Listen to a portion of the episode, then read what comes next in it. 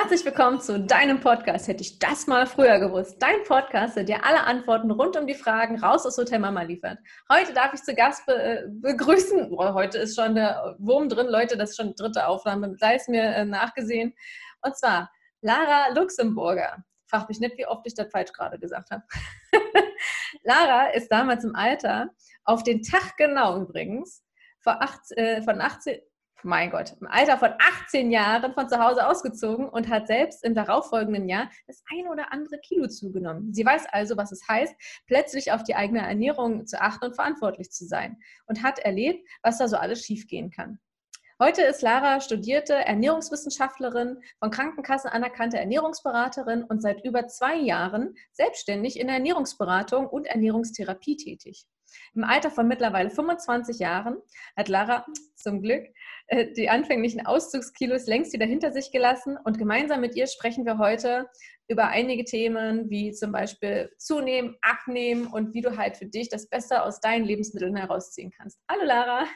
Hallo Anni, super, super schön, dass ich heute da sein darf. Es freut mich richtig. Ja, vielen herzlichen Dank auch dafür. Ich sehe schon hinter dir, da ist so eine äh, Ernährungspyramide oder so, ne? Sehe ich das richtig? Ja, ja, genau, die hängt da hinten. Tatsächlich muss ich fairerweise dazu sagen, die ist mittlerweile, ich kann ja mehr drin, mehr Wanddeko. Ich arbeite mit der in der Praxis gar nicht mehr so viel, aber dekorativ hängt sie da und als Gedächtnisstütze ist sie bestimmt auch ganz gut für viele.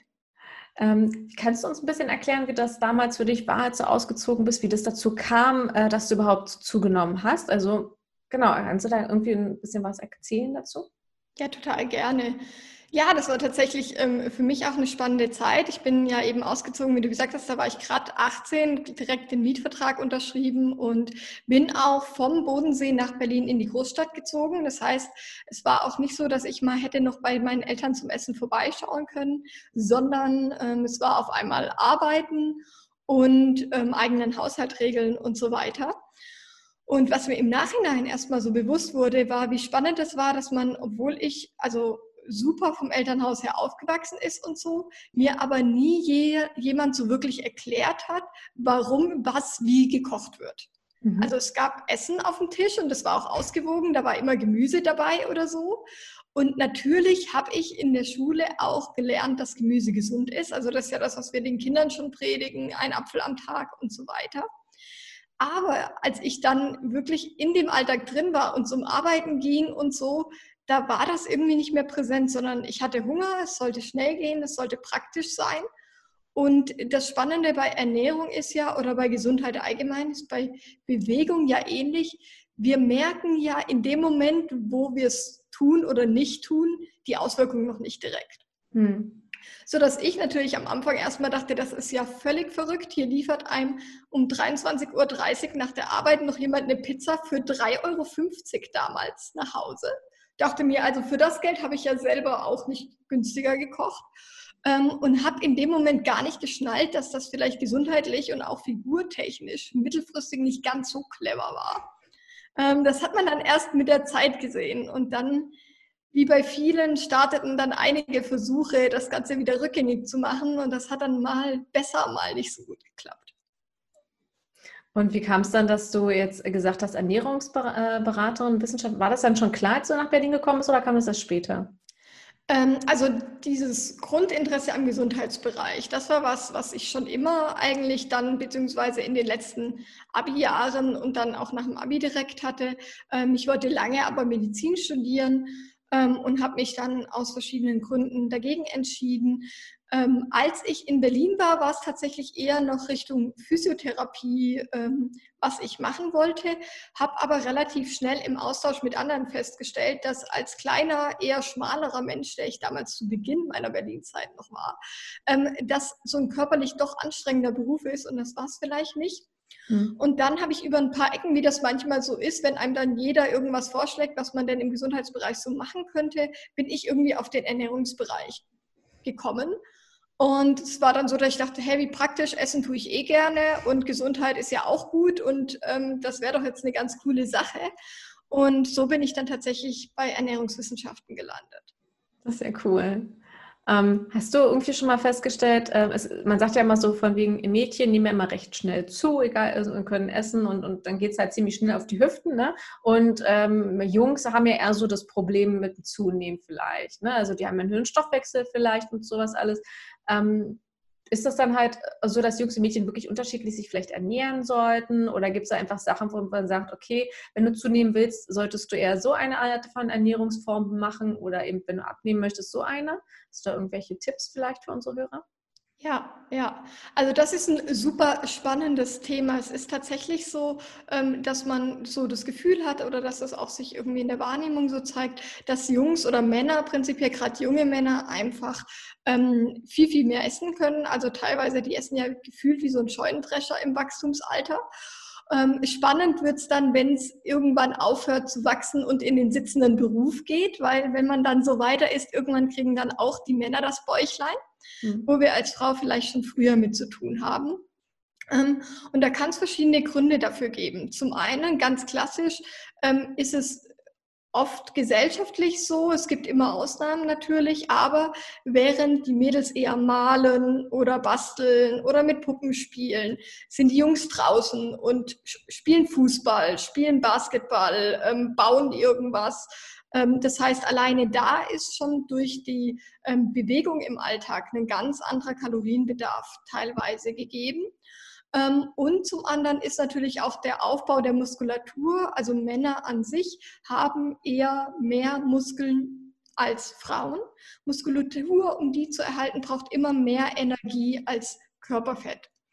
Und da ist es so, dass auch dadurch dann, wenn ich als Kind, als junger Mann sehr sportlich bin, ähm, ich natürlich auch eine ganz andere Muskulatur aufbaue als ähm, viele, viele Mädchen vielleicht eher. Und dadurch allein im Sitzen später erstmal eine bestimmte Jahreszahl ähm, mehr Kalorien verbrauche, einfach nur um die Muskulatur zu erhalten, die ich aktuell habe. Und da entsteht so ein bisschen der Unterschied, den man auch merkt, dass im Prinzip, wenn wir uns dann auch beim Auszug an unseren Mitbewohnern des anderen Geschlechts orientieren oder in der Partnerschaft eben gemeinsam essen ähm, und sich da mengenmäßig dran orientiert wird, dass dann eben der eine entweder sich schwer tut, sein Gewicht zu halten oder der andere breiter wird, als er das gerne möchte. Ja, bei uns zu Hause merkt man das eben genau daran zum Beispiel. Also wir haben im Prinzip so eine, also vorher hatten wir halt so eine Ein-Drittel-Regel. Also ich esse ein Drittel und mein Mann hat die anderen zwei Drittel. Jetzt ist es eher so, ich esse ein Viertel und er die anderen drei Viertel, ja. Und ähm, ja, gibt es dann irgendwas, wo man darauf achten sollte, wenn man jetzt gerade zum Beispiel Muskeln aufbaut, dass man mehr Proteine zu sich nimmt zum Beispiel? Höre ich ja halt immer wieder von allen Ecken und Enden, die sind ja so wichtig für den Muskelaufbau. Und ich, wenn ich jetzt abnehmen möchte, sollte halt am besten gar keine Kohlenhydrate essen zum Beispiel. Ist da was dran oder ist das so, so ein äh, Märchen, so, also am Märchen, was gerade einfach so umhergeht? Ja, ja. Also alles, was ein Extrem wird, ist immer ähm, schwierig oder würde ich immer ein bisschen mit Abstand betrachten. Einfach deshalb, weil jede Nährstoffgruppe in einem Körper eine bestimmte Funktion hat und damit auch eine Daseinsberechtigung. Ähm, was so ist, ist, dass Proteine an sich unglaublich wichtig für unseren Körper und für die Ernährung sind. Proteine sind zum einen an verschiedenen ähm, Enzym- und Transporttätigkeiten beteiligt, aber eben auch am Muskelaufbau. Und um die Muskulatur zu erhalten oder aufzubauen, ist es durchaus wichtig, ausreichend Proteine zuzuführen. Das, wo es dann immer spannend wird, ist, dass die Vorstellung von dem, wie viel Protein wir tatsächlich brauchen. Mhm. Und da verschiebt sich dann die Realität oft so ein bisschen von der Wahrnehmung. Also es ist so, dass man empfiehlt so circa, auch wenn man sich die Leistungssportempfehlungen anguckt, auch bei Olympiastützpunkten und ähnlichem, maximal 1 bis 1,2 Gramm pro Kilogramm Körpergewicht. Mhm. Wenn ich jetzt in den Bodybuilding-Bereich gehe, da wichtig, das hat dann oft mit Gesundheit nichts mehr zu tun, sondern da geht es wirklich einfach um andere Ziele. Mhm. Dann profitieren die teilweise davon, auf 1,8 zu gehen. Da aber, wie gesagt, wichtig, das ist dann natürlich einfach optisch bezogen. Ähm, das ist aber in einem gesundheitlichen Bereich nicht nötig und auch nicht sinnvoll. Und da ist es so, dass wir tatsächlich, wenn wir eine ausgewogene Mischkost haben, also jeder, der mal grob getrackt hat, ähm, alleine in Putenfleisch zum Beispiel haben wir auf 100 Gramm mindestens 20 Gramm Protein. Ähm, wenn man das so über den Tag summiert und man mal grob hochrechnet, okay, 80 Kilo schwerer Mann circa oder 75, das heißt, ich habe so ein bisschen mehr als 75 Gramm Proteinbedarf. Also wenn man mit den Zahlen ein bisschen rumspielt, wird man feststellen, man kann eigentlich über die Ernährung sehr spielerisch leicht diesen Proteinbedarf decken. Mhm. Ähm, und das ist halt das, was dann oft eben in dem Marketing anders formuliert wird äh, mit Proteinpulvern und ähnlichem. Das brauchen wir in der Regel nicht und es ist ab einem gewissen Maß auch nicht sinnvoll. Mhm. Okay. Du hattest noch gefragt, auch Thema Kohlenhydrate zum Beispiel äh, bei äh, Frauen. Prinzipiell ist es so, dass Kohlenhydrate gerade in großen Mengen und wenn es Weißmehlprodukte sind, also helle Nudeln, Reis, helles Brot und so weiter, durchaus vor allem die Aufgabe übernehmen, Energie zu liefern. Hm. Und da ist es so, dass man schon sagt, wenn ich mehr Energie verbrauche, dann kann ich in den Bereich eher zuschlagen, wobei gesundheitlich die Vollkornvariante immer deutlich sinnvoller ist, wenn man sich Vitamine, Mineralstoffe anguckt. Und wenn ich eben eher mich weniger bewege, dann macht es durchaus Sinn, in dem Bereich nicht nichts zu machen, einfach für die Sättigung, auch für den Heißhunger Vorsorge. Das haben wir ganz oft bei ähm, Low Carb Ernährung zum Beispiel, dass man dann zu Heißhunger und Gelüsten tendiert. Und oft ist es so, wenn wir uns dann unterm Strich die Ernährung im Wochendurchschnitt anschauen, vom Kohlenhydrat-Zuckergehalt, das, was über den Heißhunger dann zwangsweise reinkommt, da hätte man halt auch gut mal 60, 70, 80 Gramm Vollkornnudeln locker für essen können und hätte sich den Heißhunger gespart. Also der Körper schreit dann halt sozusagen auch schon direkt dann danach, ja. Ja, ja, Verstehen. das ist auch das, was wir oft gerade ähm, bei Frauen in der Diät oder so manchmal an der Laune merken, ähm, ist evolutionär auch deshalb sinnvoll, weil unser Gehirn tatsächlich Kohlenhydrate bzw. Zucker braucht, um zu funktionieren. Der funktioniert nur in äußersten Notfällen über Ketokörper, das findet er aber nicht lustig. Und deswegen wird man tatsächlich irgendwann motzig. Also es ist natürlich da auch wirklich so, äh, ja, man möchte sagen, Frauen nutzen das als ausgedünnte Menschen in der Diät. Es wäre bei Männern ähnlich, die halten es mehr zurück vielleicht. Ähm, aber es ist tatsächlich vom Körper einfach so provoziert, damit er wieder an diese Nährstoffe kommt, die er ja, haben will. Das, das, stimmt. Also gerade auch in stressigen Situationen, äh, der Kollege merkt, dass du stressig drauf bist und hat einen Schokoriegel und dann hier so, nimm, nimm den jetzt, dann bist du nicht mehr so eine Diva, so nach Motto. Da ist ja schon irgendwo was dran. Ähm, wenn ich jetzt natürlich sage, okay, äh, ich esse jetzt keine Süßigkeiten oder so, ähm, kann man dann diesen Heißhunger mit irgendwas anderem gut stillen, was auch gesund irgendwo ist? Ja, ja. Also zum Thema Heißhunger, weil das einfach so ein krasses Thema ist, ähm, wird auch bei mir im Podcast auf jeden Fall nochmal eine ganze Folge zukommen. Ähm, es ist tatsächlich so, Heißhunger kann unglaublich viele Ursachen haben. Ähm, und da kommt es halt immer drauf an, was ist die Ursache des Heißhungers. Es kann zum Beispiel sein, dass zu wenig getrunken wird. Ähm, es kann zum Beispiel sein, dass äh, zu zuckerreich getrunken wird oder auch zu zuckerreich teilweise gegessen wird. Also zum Beispiel, wenn wir Fruchtsaftschorlen, Limonade oder so trinken, dann schießt das unseren Blutzuckerspiegel gerne hoch. Mhm. Wie im Leben auch, kommt nach einem steilen Berg auf, auch manchmal immer ein tiefes Tal. Und in diesem Tief, Blutzuckertief, kriegen wir oft Heißhunger. Was kann man tun, um das zum Beispiel zu vermeiden? Ähm, großartig sind eben Vollkornprodukte zu bevorzugen, Hülsenfrüchte, weil die eine sehr gute pflanzliche Proteinquelle sind. Hülsenfrüchte sind auch super beim Abnehmen geeignet, weil die unglaublich eine gute Sättigung haben und dafür relativ wenig Kalorien. Man kann gucken, dass man zum Beispiel eben Gemüse nutzt und auch Mahlzeiten zu kombinieren, beziehungsweise Zutaten in Mahlzeiten. Also wenn ich jetzt zum Beispiel am Nachmittag einfach eine Apfelsaftschorle trinke oder eine Banane esse, mhm. dann ist die Wahrscheinlichkeit, dass ich nach ein, zwei Stunden wieder Hunger habe, relativ groß. Wenn ich die Banane aber mit einer Fettquelle, einer gesunden oder einer Proteinquelle kombiniere, das heißt, es könnte ein Magerquark, ein Joghurt sein oder ein pflanzlicher Joghurt, könnte aber auch eine Handvoll Nüsse sein, dann wird dieser Blutzuckeranstieg mhm. abgeflacht und dadurch kommen wir in der Regel, Regel deutlich besser durch den Tag. Ah, okay. Also, also in Kombination sozusagen essen, nicht nur den, den Heißhunger stillen, sondern halt auch wirklich ein bisschen was Sättigendes machen, ähm, dass das auch länger für sich anhält. Und halt die Kombination wird wahrscheinlich dann so, wie ich sag mal so, ich, ich kenne das halt immer, wenn du eine Mohrrübe isst, sollst du immer ein bisschen Fett dazu nehmen, damit du halt die Vitamine, die drin sind, aufspaltest und so kommt mir das jetzt halt auch irgendwie, ähm, dass die Kombination halt das Ganze ausmacht und nicht einzelne Lebensmittel an sich. Total, genau. Und wir wissen zum Beispiel auch, beziehungsweise du hast ja vorher das auch angesprochen im Büro. Ähm, es kann natürlich auch sein, wenn wir in irgendwas vertieft sind, in die Arbeit oder so, Emotion hat körperlich immer Vorrang. Das heißt, in dem Moment, wo ich in einer völligen Fokusphase arbeite, wird mein Körper nur im äußersten Notfall stark Hunger signalisieren, beziehungsweise ich werde es nur dann wahrnehmen. Und oft ist es so, wir sind mega konzentriert und auf einmal ähm, machen wir eine kurze Pause und merken, okay, krass, wir haben mega Hunger. Mhm. Und dann ist es oft zu spät, weil wir dann vom Blutzucker schon so niedrig sind, dass wir gar nicht mehr rational wirklich entscheiden können, was wäre denn jetzt sinnvoll, sondern der Körper ist einfach nur so Essen. Und man sieht es auch wirklich, wenn man so mit so Brillen, so Blickuntersuchungen macht. Wir fangen wirklich an, im Raum einfach zu suchen nach dem nächsten Essbaren, was so mhm. um uns rum ist.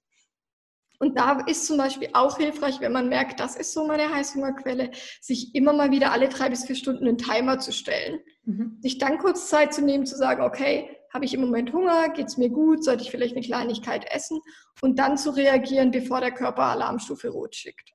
Ja, also was du vorhin auch nochmal angesprochen hattest mit zu wenig Trinken Heißhunger. Also ich trinke wirklich sehr viel zu wenig. Okay, du weißt schon, was ich meine. Mhm. Und, und, das merke ich dann halt auch. Also ich habe mir jetzt Gott sei Dank eine neue Flasche geholt, eine Glasflasche, aus der ich super gerne trinke, vor allem auch einfach, und die steht halt nicht mal da. Und ich dann halt äh, so merke, okay, äh, jetzt kommt irgendwie langsam so ein bisschen was, ich habe halt einfach immer Durst. Und das habe ich halt über Jahre lang wunderbar antrainiert, dass ich meine, meinen Wasserhaushalt über Essen ähm, irgendwie versuche stabil zu halten. Und das ist natürlich totaler Scheiß. Also das, das, das, das ist ganz, ganz schlimm. Und wir trinken ja, glaube ich, sowieso generell einfach viel zu wenig. Und auch gerade wie du sagst, ne, wir sitzen ja halt dann da, sind fokussiert und sowas. Ich meine, jeder von uns kennt das garantiert. Du sitzt lange da, arbeitest an irgendwas und dann machst du kurz, äh, stehst du kurz auf, weil der Kollege was will. Und in dem Moment fällt dir auf, ich muss pekeln. Und ich glaube, so in etwa ist das halt mit dem Heißhunger auch. Ne? Also jetzt erklärt sich das mir auch, dass das halt sich wirklich dann dieser Fokus so extrem dann ist, dass der Körper alles andere erstmal zurücknimmt und sagt, das ist jetzt gerade äh, das Ziel, was wir vor Augen haben. Sehr, sehr spannend auf alle Fälle. Ähm, zum Thema nochmal äh, Vitamine, weil du ja auch gesagt hast, Vollkornbrote haben viele Mineralien und Vitamine. Ähm, wenn jetzt zum Beispiel, äh, es gibt ja viele Menschen mittlerweile auch vegan leben und so, ähm, gibt es da auch irgendwelche Mangelerscheinungen, die halt nur durch Fleisch theoretisch äh, gedeckt werden können und wo man sich dann Abhilfe schaffen muss? Ja, ja. Also prinzipiell ist es so, umso einschränkender unsere Ernährungsweise wird. Das heißt, umso weniger ähm, abwechslungsreich ich esse, umso höher ist einfach rein logisch gesehen das Risiko für bestimmte Nährstoffe.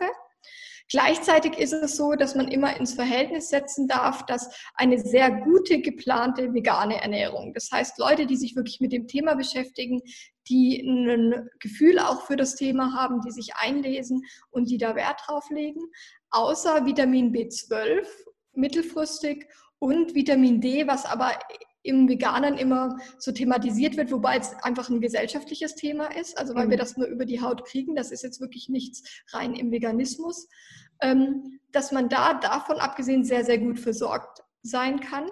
Im Gegenzug kann man auch normal essen, wenn ich normal eine Currywurst mit Pommes esse und da mal eine Tüte Chips, da mal eine Lasagne, Nudelauflauf, dann kann ich auch da mangelernährt sein. Mhm. Nur, das wird beim Arzt natürlich nicht so stark kontrolliert wie bei einer veganen Ernährung und dadurch fällt das halt oft nicht so wirklich auf. Das ist komisch eigentlich, ne? Gerade diese, diese Fertigprodukte und sowas, alles, wo man eigentlich auch weiß, es ist ungesund, dass dann halt da nicht geguckt wird. Aber wann, wenn man dann sagte von wegen, hey, äh, ich ernähre mich jetzt vorwiegend vegan, vegetarisch und dann so, oh, bist du denn, du, bist du denn des Wahnsinns? Du bist ja komplett unterversorgt und du brauchst doch das Fleisch und die Proteine und sonst irgend sowas. Ne? Was ich zum Beispiel auch nicht wusste, ist eben das äh, Vitamin B12. Daran habe ich mich auch nie beschäftigt, halt bis jetzt, damit ich dann halt eben merke, okay, das muss man halt eben zuführen, dann nochmal extra über Supplements zum Beispiel. Ähm, Vitamin D3 habe ich übrigens auch schon immer vom Arzt auch verschrieben bekommen, weil ich halt eben immer im Büro sitze und der hat dann eine Blutuntersuchung gemacht und sagt, ey, das, das geht nicht. und die besorge ich mir dann halt eben auch in der Apotheke, weil das einfach durch die Büroarbeit, äh, klar, wir haben Hund, wir sind auch draußen und so, aber trotzdem hat mein Arzt gesagt, bitte tu dir selber einen Gefallen und stock das auf. Und eben auch genauso wie Vitamin äh, C zum Beispiel ähm, sind auch so Sachen, die ich dann halt zu mir nehme. Genau, also da sind halt bei mir schon so, wo ich dann halt schon sage, okay, ab und zu nehme ich dann halt da nochmal was dazu.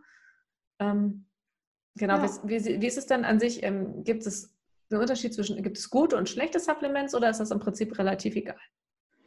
Ja, es gibt wie überall, also es gibt definitiv gute und schlechte Supplements. Ähm, zum einen ist die Dosierung relevant. Ähm, es kann sein, dass die so niedrig dosiert sind, dass es nicht wirklich bringt. Es kann auch sein, dass die so hoch dosiert sind, dass wir wieder ein Risiko zu erwarten haben. Ähm, es gibt einfach äh, mittlerweile ganz gute Daten, dass wir auch ähm, bei Vitaminen sehr, sehr gut ähm, Schaden anrichten, wenn wir überdosieren. Also mhm. dieses Pauschal, ähm, gerade auch zum Beispiel beim Vitamin C spannenderweise, wir haben unseren Tagesbedarf für Vitamin C gedeckt mit einer roten Paprika. Oh. Also das ist jetzt wirklich nicht so, wie das manchmal im Erkältungszeit suggeriert wird, dass das jetzt völlig utopisch wäre.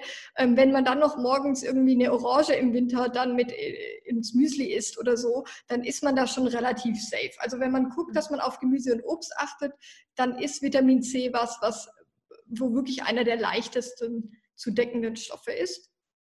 Ähm, und dann ist es so, dass du natürlich auch das Blöde ist, zum Beispiel, es gibt ähm, synthetisch unterschiedliche Vitaminformen, also unter verschiedenen Vitaminen verstecken sich hinter diesem Begriff mehrere Unterformen.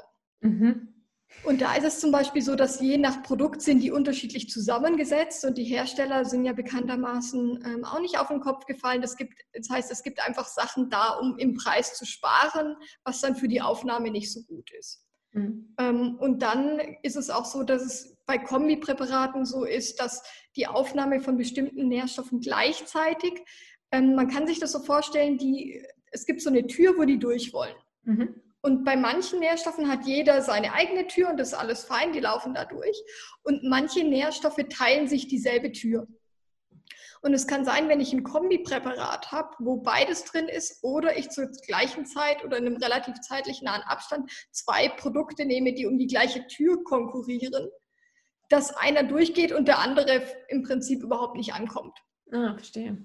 Also da gibt es schon relativ ähm, ja, ganz gute Sachen, wo man da beachten kann. Tipp ist tatsächlich, ähm, wenn es geht, immer ein Blutbild zu machen und dann gezielt zu ergänzen.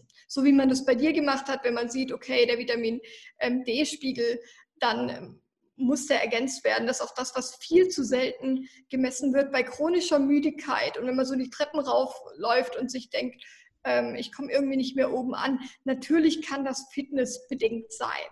Aber auch da macht es immer Sinn, immer mal wieder, einmal im Jahr, einmal alle zwei Jahre einen Vitamin D-Wert kontrollieren zu lassen, weil das, wie du sagst, heutzutage mit Bürojob und so, das kriegen wir im Sommer nicht mehr rausgeholt. Mhm. Wenn du das gerade eben auch sagtest, äh, von wegen, da ist man müde, wenn man die Treppen hochkommt und so, also ich, ich, ich kenne es halt auch, ich habe heute auch einen super schlechten Tag gehabt, mir ging es so schlecht und es war viel zu tun und viel zu machen und so und ähm, hat dann auch gesagt, ich habe keine Energie mehr. Ähm, inwieweit ähm, beeinflusst dann eigentlich unsere Ernährung die Leistung von unserem Geist auch und von, also vom Körper ist klar, aber auch, auch vom Geistigen her? Kann das das auch irgendwie positiv äh, beeinflussen oder, oder negativ, je nachdem? Also gibt es irgendwelche Lebensmittel, wo man sagt, ey, komm, lass das mal lieber weg, wenn du jetzt, äh, weiß nicht, jetzt Prüfungen hast oder so, äh, schau mal lieber, dass du die und die Sachen weglässt. Ich meine, wenn du Heißhunger hast, ne, dann ist so eine Tüte Chips. Ist das so förderlich?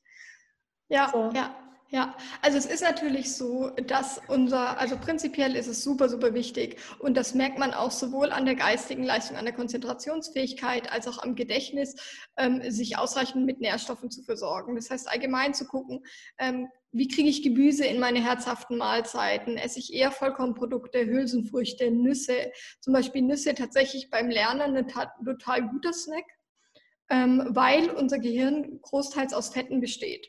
Und da ist es so, dass zum Beispiel vor allem in der Entwicklungsphase, also als Kleinkinder, Babys, Kinder, ähm, ist es unglaublich wichtig, dass da ausreichend gutes Fett zugeführt wird. Also da sind jetzt leider für viele, die das gerne essen, nicht die Pommes oder Pizza oder frittiert oder so gemeint, sondern zum Beispiel gute Fettsäuren haben wir aus Fisch zum Beispiel.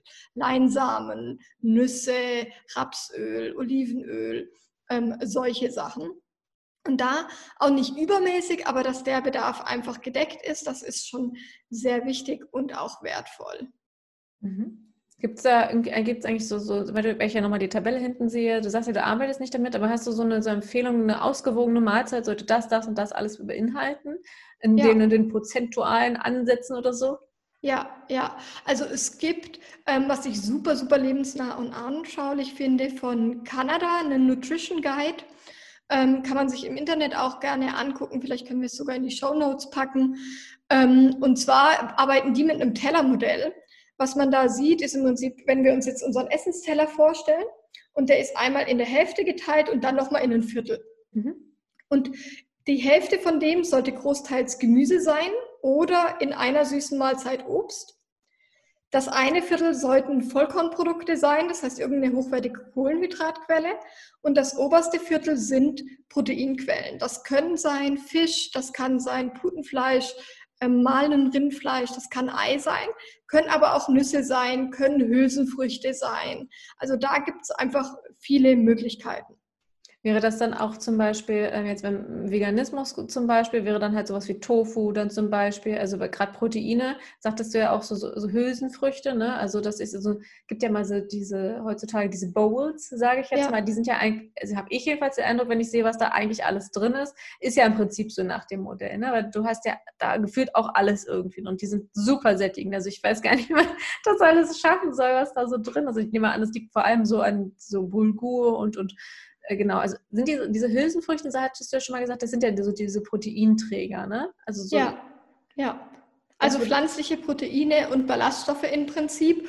Und das ist halt das Spannende, dass in dem Moment, wo wir gucken, ähm, dass sich das, was so gedeckt ist, dann ähm, ist die Sättigung viel besser, der Heißhunger ist viel weniger, die Leistungsfähigkeit ist viel höher, ähm, weil einfach die Prozesse viel besser funktionieren.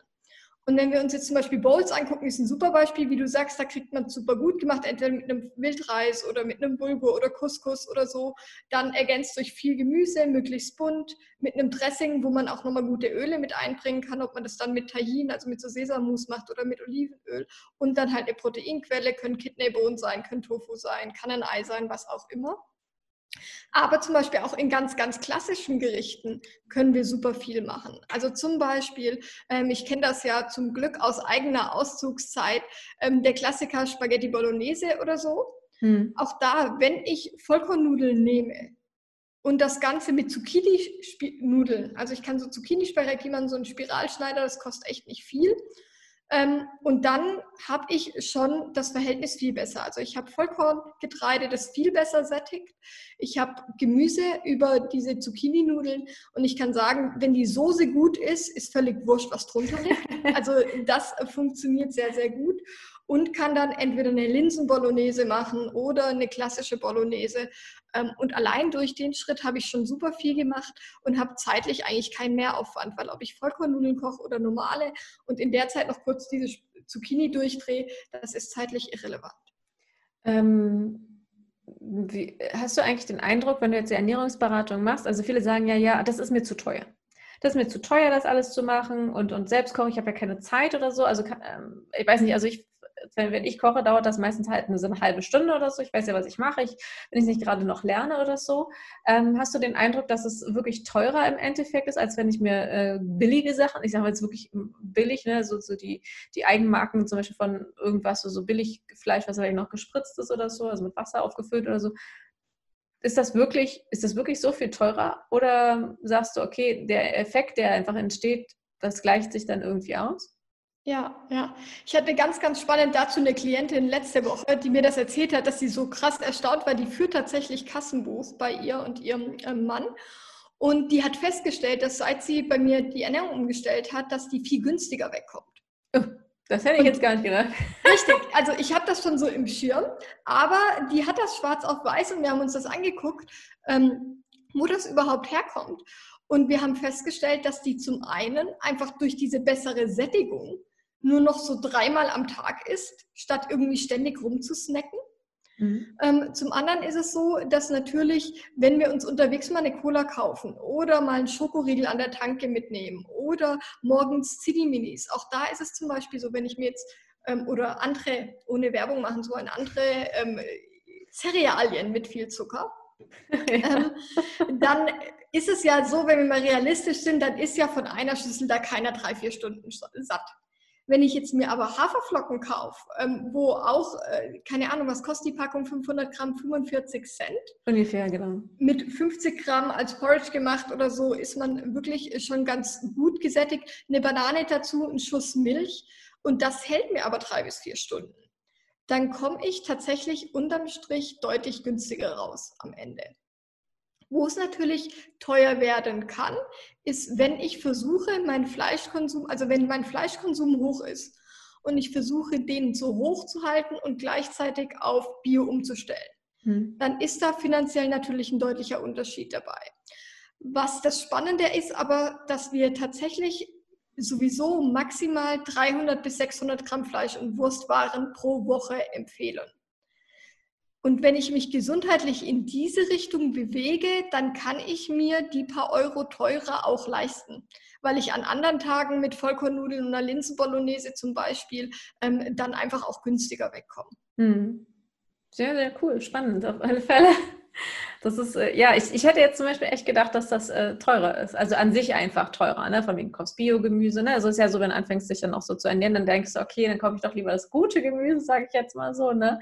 Aber es ist ja cool. Also im Prinzip kann man dann halt auch sagen, also ich empfehle zum Beispiel auch, ähm, so, so Meal Prep zu machen, also so überlegen, okay, was ist meine Basis für diese Woche, worauf baue ich auf und das dann zu machen, weil es einfach an sich selbst kochen natürlich viel günstiger ist und, und, unterm Schnitt. Ne? Also ich sage mal, so eine Packung Reis oder eben der Haferflocken, wie du sagst, das kostet ja im Prinzip, was ist das, 50 Cent, ja? Also und wenn du die wachs zubereitest, das hält ja gefühlt ewig, ne? gerade am Anfang und so.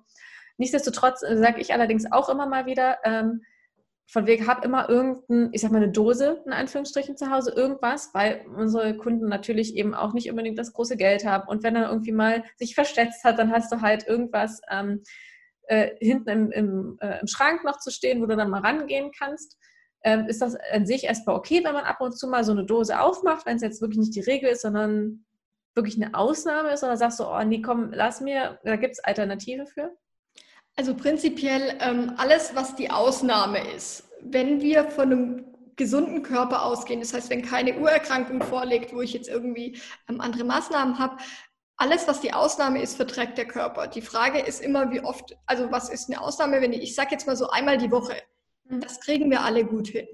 Ähm, es ist tatsächlich so zum Beispiel, das Spannende ist bei Hülsenfrüchten, also Kidneybohnen, Kichererbsen, Linsen, solchen Sachen ähm, haben wir keinen relevanten Nährstoffverlust über Dose oder Glas. Mhm, cool. Das heißt, ich muss mir da nicht den völligen Stress machen, die immer einzuweichen, selber zu kochen und so weiter, außer Umweltaspekt und Kostenfaktor, dass es ein bisschen günstiger wäre.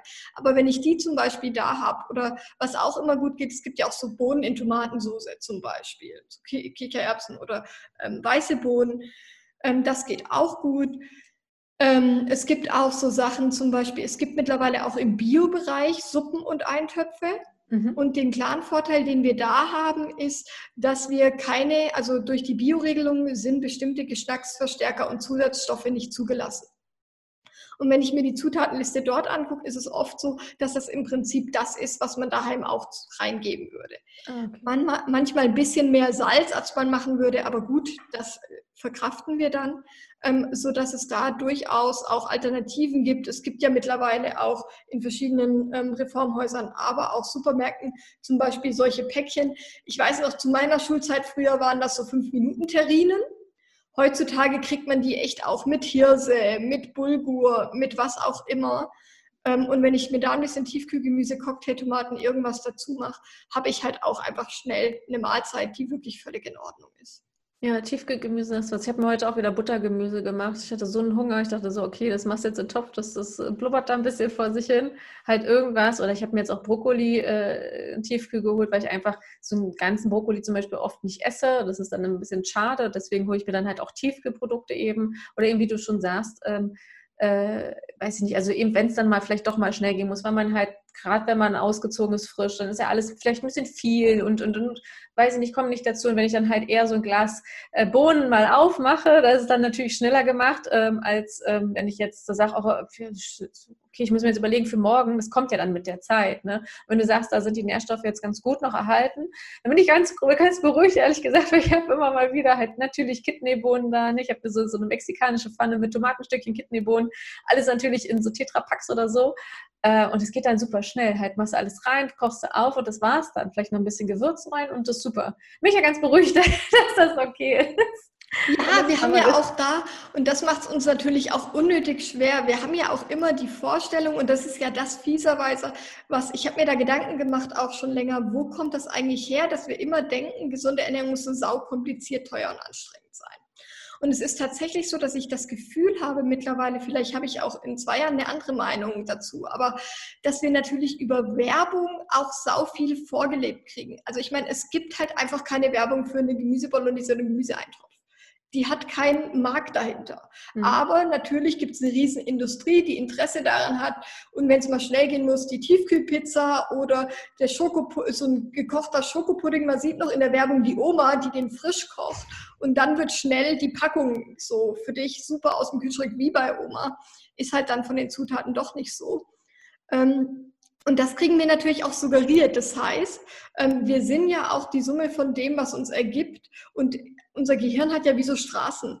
Und das, was wir halt viel erleben oder vorgelebt kriegen, äh, den Weg kennen wir halt. Und wenn wir über Jahrzehnte suggeriert kriegen, wenn es abends schnell gehen muss, schiebt man sich eine Pizza in den Ofen.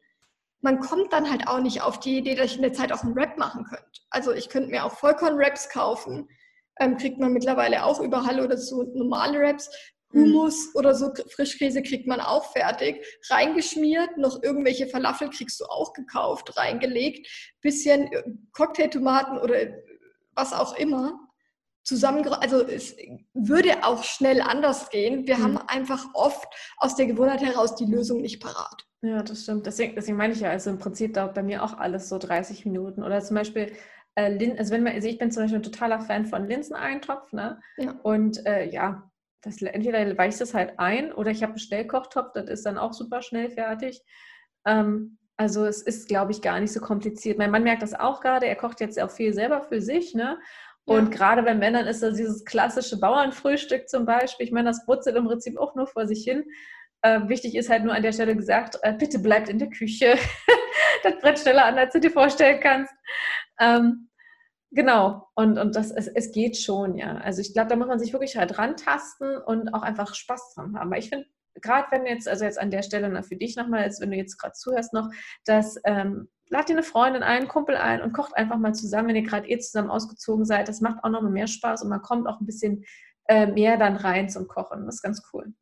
Ja, und was auch super geht, zum Beispiel tatsächlich, ähm, habe ich jetzt selber auch schon ähm, festgestellt, man kann ja auch mit Freunden sich sagen, okay, wenn das halt man mal einen Abend mehr kocht und dann austauscht untereinander. Genau. Wenn es bei dem einen am einen Tag das gibt, beim anderen das und wir haben jetzt keine Lust, drei Tage das Gleiche zu essen, äh, aber zeitlich macht es ja Sinn, mehr zu kochen, dann kann man auch super einfach sagen, okay, gerade Uni-Ausbildung, wo man sich trifft, am nächsten Tag werden gerade die Tupperdosen einmal getauscht und dann hat man da auch Abwechslung mit drin. Also so Sachen, mega. Ja, das ist es eben so, so oder Dinner for Six, Vier, Fünf oder was auch immer. ja, das, das kann ich auch wirklich nur empfehlen. Gut, wie du das dann nochmal sagst, dass man das nochmal austauschen kann. Eben, also an der Stelle äh, möchte ich mich natürlich gerne nochmal ganz doll bedanken an diesen Shake. Alle, die jetzt gerade YouTube sehen, merken es ja, was ich gerade mache und alle anderen nicht. Dieses wirklich Austausch von Tupperdosen finde ich gerade richtig cool. Diese tolle Idee, die werde ich auf alle Fälle mit aufnehmen, die finde ich sehr, sehr geil. Ähm, ja, und dann dementsprechend äh, vielen, vielen Dank, Lara, dass du heute da warst und uns so cool äh, erzählt hast und Einblicke gegeben hast, wie wir wirklich einfach gesund leben können. Sehr, sehr gerne. Schön, dass du mich mit dabei hattest. Ja. Ähm, ansonsten äh, verlinke ich euch natürlich unten drunter alles nochmal, die ganzen Links, wo es bei ihr zum Podcast natürlich geht, wo ihr sie sehen könnt auf Instagram oder eben auch auf der Webseite. Und ja, dann habt alle einen tollen Tag und jetzt werden wir erstmal ein bisschen was kochen und Armbrot essen. Ciao, ciao. Tschüss.